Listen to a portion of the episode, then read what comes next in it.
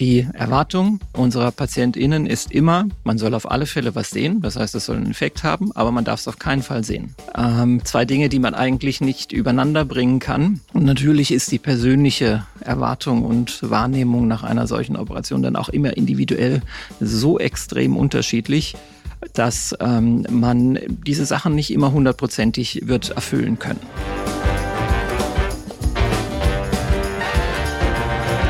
Herzlich willkommen zu einer neuen Folge meines Podcasts Bewusst Schön Sein, dem Podcast über Schönheitschirurgie und das Leben. Mein Name ist Dr. Niklas Nowak und ich freue mich, dass du wieder dabei bist und zuhörst.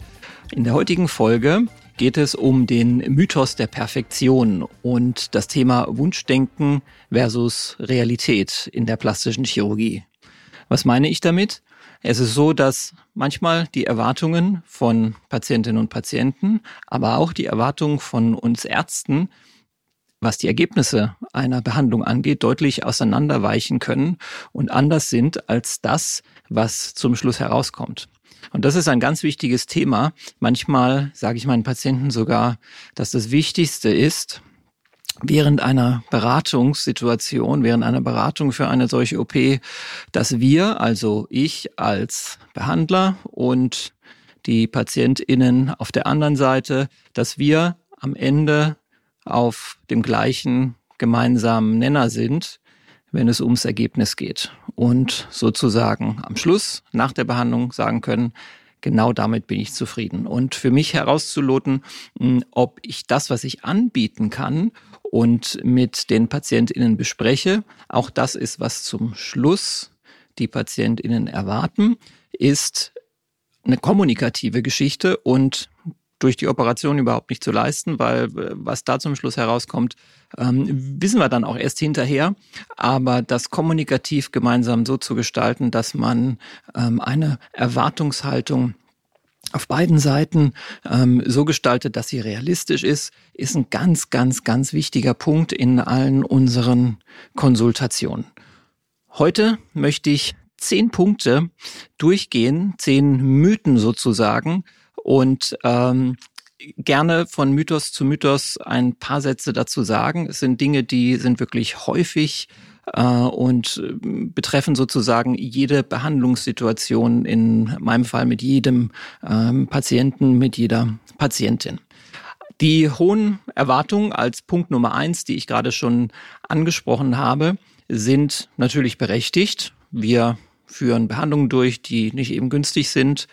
Das können konservative Behandlungen sein, das können Operationen sein. Und natürlich und das ist eine ganz normale menschliche Sache, denke ich auch. Möchte man was bekommen für sein Geld und möchte eine gewisse Perfektion in der Arbeit zum Schluss auch bekommen können.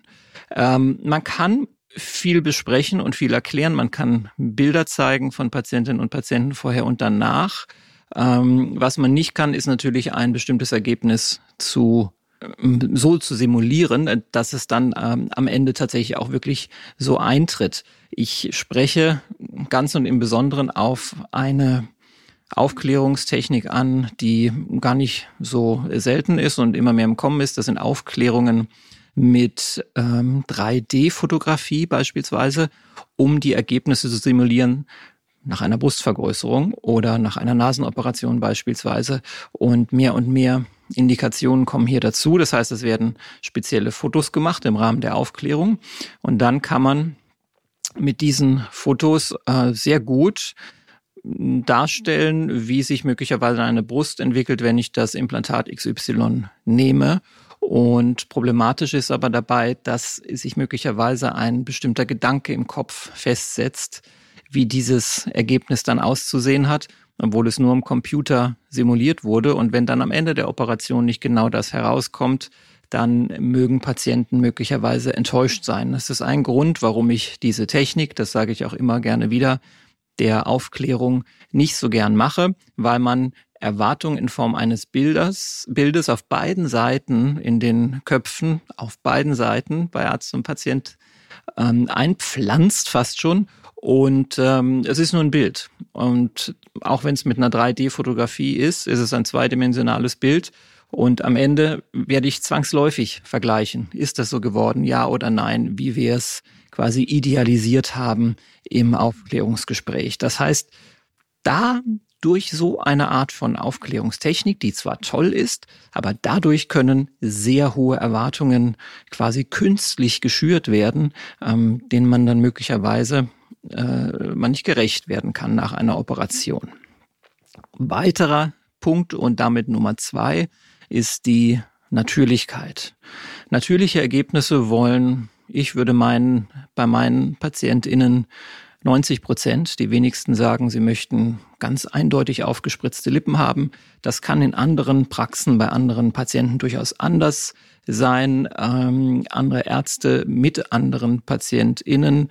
Bei mir ist das so und ich bin auch äh, ganz ehrlich gesagt nicht so unglücklich darüber, weil ich auch selber dafür stehe, diese ganzen Operationen aus diesem Bereich und sämtliche Behandlungen konservativ eher im Bereich eines natürlichen Ergebnisses ähm, durchzuführen.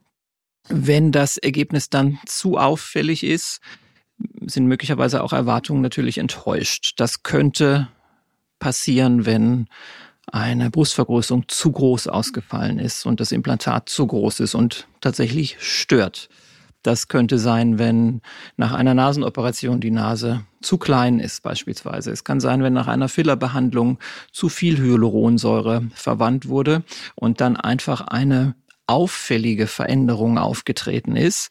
Das möchten auch tatsächlich die allerwenigsten PatientInnen haben. Auffällig soll es nicht sein. Und da kommen wir gleich zu einem Punkt, den ich immer gern als die Quadratur des Kreises beschreibe, weil die Erwartung unserer PatientInnen ist immer, man soll auf alle Fälle was sehen. Das heißt, es soll einen Effekt haben, aber man darf es auf keinen Fall sehen. Ähm, zwei Dinge, die man eigentlich nicht übereinander bringen kann.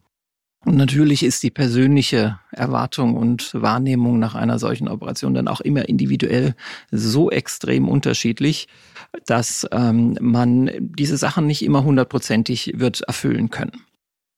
Punkt drei der zehn Punkte und Dinge, die, was Perfektion angeht, möglicherweise ein Thema sein können, ist die, ähm, der Heilungsprozess an sich. Der Heilungsprozess nach einer Operation verläuft sehr variabel. Natürlich gibt es eine durchschnittliche Erwartung eines Heilungsprozesses, der beispielsweise nach Operationen immer so vier bis sechs Wochen dauert. Aber man kann sich nicht hundertprozentig sicher sein, ob bei allen das in gleichem Maße auch dann so heilt, sondern es sind viele Parameter, die dazukommen, das eigene Verhalten nach der Operation, das Ausmaß von Schwellungen, die individuell sehr unterschiedlich sein können, das Ausmaß von Blutergüssen, die auch manchmal extrem stark sein können, manchmal nicht so sehr. Und dann so war sowohl in beide Richtungen in eine kürzere Heilungsdauer und in, und in eine ähm, ja, längere Heilungsdauer unterschieden werden muss. Beides ist möglich. Wir können immer nur Durchschnittswerte angeben. Und das ist insbesondere wichtig für die persönliche Planung, weil gerade nach Operationen ist es ja so, dass man, äh, die meisten Leute haben einen Job, äh, dann schauen müssen, hm, wann kann ich wieder anfangen zu arbeiten ähm, kann ich wirklich äh, sechs Wochen nach der Operation schon auf eine Hochzeit gehen, ähm, weswegen ich die Operation überhaupt nur mache. Das sind alles Dinge, die sollten mit viel, viel Luft nach hinten raus immer geplant werden, ähm, bevor man dann da sitzt und feststellt, oh, das ging jetzt doch alles viel länger, was die Heilung angeht. Das führt mich gleich zum Punkt vier Und das ist die Narbenbildung. Die ist natürlich direkt mit der Heilung verknüpft und Narbenbildung ist ähm, dementsprechend genauso heterogen. Das heißt, wenn ich äh, operiere und Narben produziere, egal an welcher Stelle des Körpers das ist, dann wird es so sein, dass ich bei zehn Patienten zehn unterschiedliche Narben herausbekomme. Und das stelle ich nicht erst fest nach drei, vier Wochen schon, sondern ähm, meistens sind es viele, viele Monate. Man spricht davon, dass Narbenheilung etwa ein Jahr dauert. Das ist so eine durchschnittliche äh, Heilungszeit der sogenannten Narbenreifung. Und erst dann werde ich sagen können, wie sich eine Narbe tatsächlich entwickelt hat, wie sie abgeheilt ist. wenn sie abgeheilt ist nach einem Jahr, weil selbst das kann auch länger dauern. Ihr könnt das sehr gut daran erkennen, wenn du schon mal eine Narbe hattest, die am Anfang noch sehr gerötet ist und dann über die Zeit immer flacher wird, immer mehr Rötung herausgeht, das heißt immer weniger durchblutet ist, dann kann ich sagen, die Narbe heilt langsam ab, bis zum Schluss vielleicht nur ein weißer Strich noch da ist. Das kann aber manchmal erst nach ein, zwei Jahren sein, dass ich das so sehe. Und solange eine Narbe noch gerötet ist, also solange sie noch aktiv ist, wie wir sagen, ähm, ist sie tatsächlich noch auch im Prozess der Heilung und braucht noch ein bisschen Zeit. Diese ganzen Zeiträume sind, wie gesagt, so heterogen, so unterschiedlich. Ähm, nicht nur von Patientin zu Patientin, sondern auch am eigenen Körper. Das heißt, nur weil eine Narbe im Bereich des Bauches sehr gut heilt, muss es nicht sein, dass sie auf der rechten Schulter auch gut heilt weil auch da wieder andere Dinge noch mit dazukommen. Ähm, die Position der Narbe vor allen Dingen, die ähm, ja die Musik macht und ähm, das Ergebnis beeinflusst. Allein dieses Thema ist definitiv ein äh, Punkt für eine komplette Podcast-Folge. Narben, deren Entstehung, deren Behandlung und deren Einflussmöglichkeiten. Da könnte man einen kompletten Podcast tatsächlich mitfüllen. Komplikationen. Ein ganz wichtiges Thema. Das ist ein Thema, wovor die meisten Patienten natürlich Respekt haben und wahrscheinlich auch immer der Grund ist, warum ein Patient oder eine Patientin eine Operation nicht macht oder eine Behandlung nicht macht, weil die Angst so groß ist. Das heißt, das psychologische Moment hinter der Operation. Und das ist auch durchaus eine berechtigte Angelegenheit, denn solange man nicht bereit ist, eine Komplikation einzugehen, die es geben kann, sollte man sich auf keinen Fall zu einer Operation hinreißen lassen. Das muss sich gut anfühlen. Und eine Komplikation fühlt sich dann gut an, wenn ich von ihr weiß und trotzdem sagen kann, ähm, ich stelle mich ihr, ich ähm, habe mich entsprechend informiert und lasse mich trotzdem drauf ein. Und ähm, das führt aber letztendlich dann dazu, dass wenn doch Komplikationen eintreten, ich wieder an dem Punkt von Heilung und äh, Narbenbildung ankomme. Das heißt, wenn dann nämlich eine Komplikation eintritt, verändern sich auch diese Parameter wieder sehr. Und so sind alle diese Dinge hm, dann äh, sehr miteinander verbunden, abhängig sogar voneinander, äh, so dass es manchmal tatsächlich ähm, schon im Bereich oder in der Zeit der eigentlichen Heilung ähm, zu dieser Problematik zwischen Wunschdenken und Realität äh, kommt, nämlich ich habe die Operation gemacht, ich stelle fest, jetzt geht was schief und schon ist alles, was ich mir von, von vornherein ausgemalt habe, nicht mehr äh, vorhanden und die Enttäuschung kommt schnell im Anschluss. Und das führt mich direkt zu Punkt 6, nämlich der emotionalen Anpassung bei einer solchen Operation. Du wirst, und das erlebe ich äh, tagtäglich in der Nachbehandlung von Operationen, du wirst überrascht sein, dass es doch eine Operation war, die du durchgeführt hast. Ähm, das sage ich deshalb, weil äh, man vorher eben denkt, weil man ein gesunder Mensch ist, der sich einer solchen Operation aussetzt, dass äh, ja schon alles gut gehen wird und ähm, dann wird eben diese Operation XY an mir durchgeführt und danach stehe ich auf dem Bett auf und ähm, bin wieder fit und kann alles machen. Ähm, und die ganzen Parameter, die ich gerade eben schon genannt habe, werden gerne ein klein bisschen äh, verdrängt in dem Bereich dieser plastisch-ästhetischen Operationen. Und ähm, viele PatientInnen erschrecken dann ein klein wenig nach der OP und denken, oh ja, das stimmt, das, was der Behandler, Behandlerin vorher gesagt hat, ist tatsächlich so und manchmal erinnert man sich sogar gar nicht mehr genau daran, ähm, dass man wirklich bereit war, äh, sich auf eine solche Sache einzulassen und dann denkt, um Gottes Willen, hätte ich das bloß nie gemacht. Auch das ist ein Satz, den man manchmal hört in den ersten Tagen nach der Operation und dann relativiert sich das aber wieder und ähm, man muss sich eben, und das ist eben dieser Punkt, über den ich gerade spreche, man muss sich emotional dann auch anpassen können, ähm, auch wenn ähm, der Verlauf nach der Operation nicht ganz so ist, wie man das vielleicht äh, sich erträumt hatte. Zum Glück und das ist vielleicht auch ganz wichtig an dieser Stelle, klappt es bei den allermeisten Operationen sehr gut und schwerwiegende Komplikationen, ähm, die große Probleme machen, sind zum Glück auch sehr, sehr selten.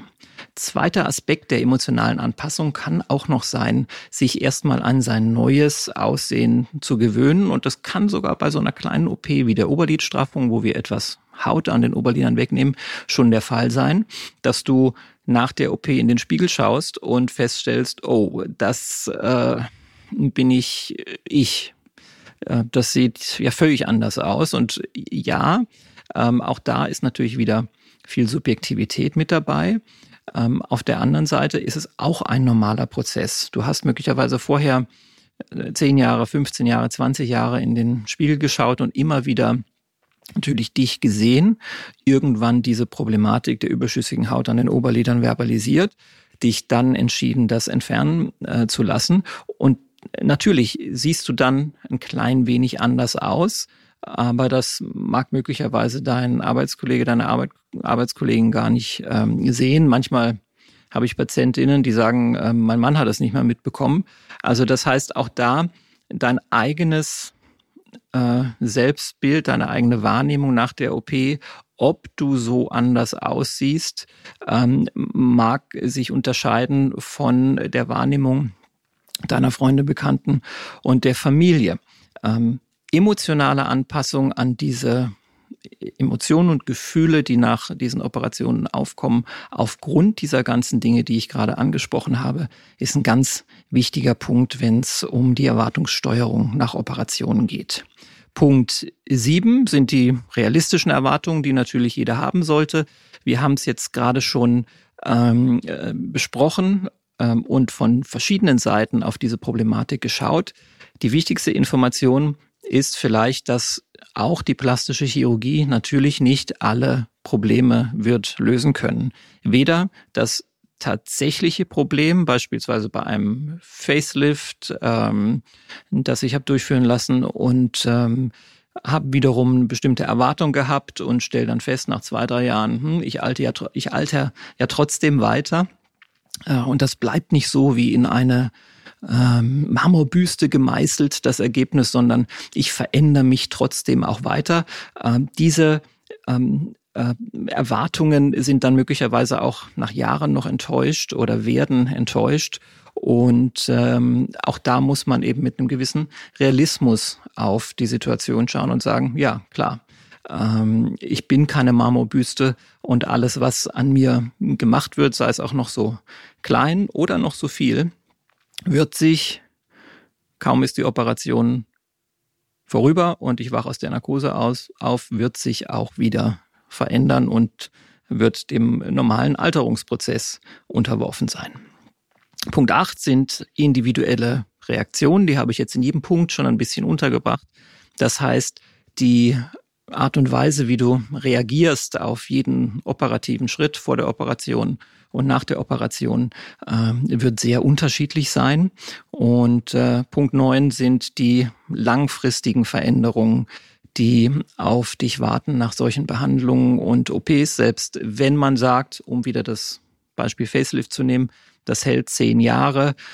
In dem Moment, wo ich fertig bin mit der Operation und den letzten Nadelstich gesetzt habe, die letzte Naht gemacht habe, alterst du schon direkt weiter. Und so gibt es ja langfristige Ergebnisse, die ich mit einer gewissen Erwartung bekomme, aber von deren tatsächlichem ähm, Umfang und äh, von dem tatsächlichen Verlauf ich keinerlei äh, Aussage treffen kann, die ich quasi erleben muss in den Monaten und Jahren nach einer Behandlung, weil man als Mensch und das ist, denke ich, auch allen klar, ein biologisches System ist und kein Lichtschalter, nichts Technisches, was man an- und ausschaltet, was man verändert. Und dann bleibt es für alle Zeiten so, sondern wir sind sehr beweglich im äh, Verändern durch verschiedenste Parameter. Und zum Schluss Punkt 10, das ist die Kommunikation. Die könnte man genauso gut an erste Stelle stellen, aber natürlich ist sie ganz am Ende auch noch prägnant. Die Kommunikation, eine offene und ehrliche Kommunikation zwischen PatientInnen und ChirurgInnen ist einfach enorm wichtig, um Missverständnissen und Enttäuschungen vorzubeugen.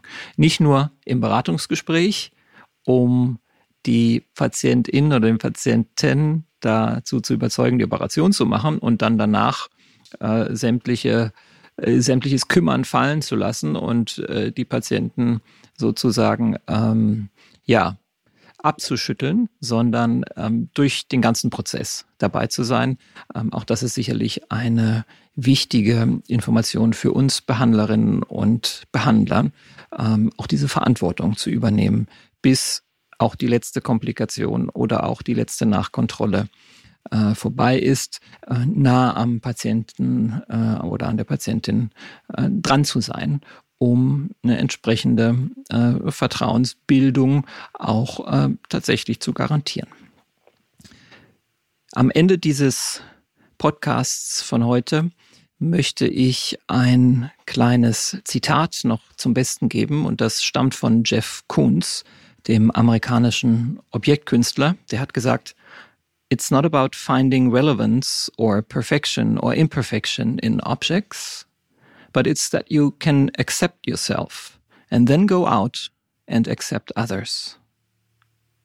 Es geht nicht darum, Dingen eine besondere Bedeutung zuzumessen, eine Perfektion oder Imperfektion, sondern ob du dich selbst akzeptieren kannst und dann nach außen gehst und andere akzeptierst mit diesem flammenden Appell an die Tatsache, dass wir perfekt, imperfekt sind und Imperfektionen ähm, einfach akzeptieren müssen an uns selbst und an anderen, ähm, möchte ich den heutigen Podcast, die Podcast-Folge beenden.